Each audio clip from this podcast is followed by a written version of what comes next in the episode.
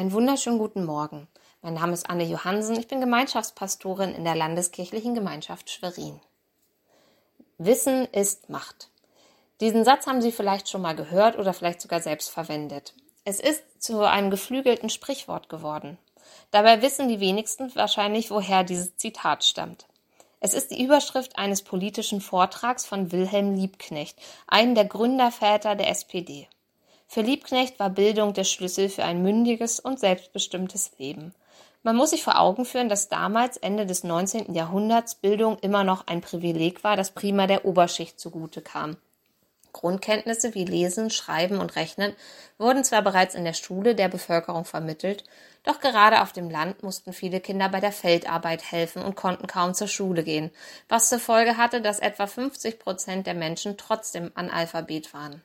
Damit verbunden waren schlechter bezahlte Jobs, elende Armut und, so Liebknecht, wirtschaftliche und politische Ausbeutung. Für Liebknecht war klar, die Menschen brauchen Wissen. Das hilft ihnen im Beruf, im Privatleben und vor allem auch, um ihre politischen Anliegen durchzusetzen. Heute 150 Jahre später sind die Zeiten anders. Wir haben Zugang zu Wissen. Alle Kinder gehen zur Schule. Natürlich könnte dort manches besser sein, trotzdem sollte man vor lauter Klagen nicht vergessen, was das für eine Errungenschaft ist. In jeder größeren Stadt gibt es zudem Bibliotheken, in denen man für eine kleine Jahresgebühr neben Romanen bergeweise Wissensbücher vorfinden kann. Das Internet, das Radio und der Fernseher bieten eine Flut aus Informationen, Vorträgen, Statistiken und, und, und. Wer will, kann in Wissen schwimmen. Doch treffen wir deshalb jetzt wirklich bessere Entscheidungen? Sind wir emotional klüger geworden? Können wir als Gesellschaft wirklich bessere, gerechtere Wege einschlagen? Mir wird deutlich, Wissen allein ist noch nicht Macht, denn Informationen müssen bewertet werden, nicht nur nach ihrem Wahrheitsgehalt, sondern auch nach ihrer Wahrscheinlichkeit und ihrer Relevanz in der akuten Situation oder für mich ganz speziell. Wir müssen abwägen und Informationen auch zusammenführen. Es braucht also nicht nur Wissen, es braucht auch Weisheit. Weisheit ist die wahre Macht.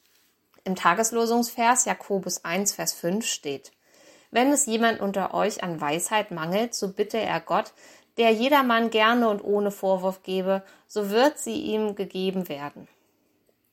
Dieser Vers richtet sich an alle Menschen, die in der Krise sind.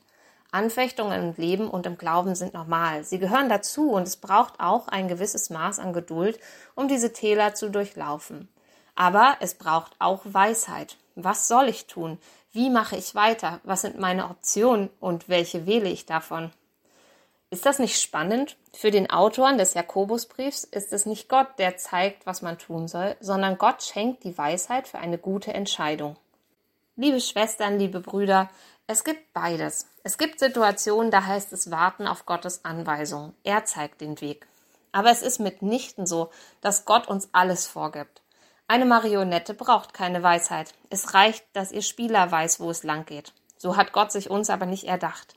Es gibt definitiv auch Scheidewege in unserem Leben. Da dürfen wir uns nicht nur frei entscheiden, sondern müssen es auch. Eigenverantwortlich und selbstbestimmt können wir Gott um Weisheit bitten, aber die Entscheidung liegt bei uns. Doch egal, wie wir uns entscheiden, er geht mit. Und so dürfen wir frohen Mutes in die Zukunft gehen, auch wenn uns die ein oder andere Entscheidung schwerfällt. Amen.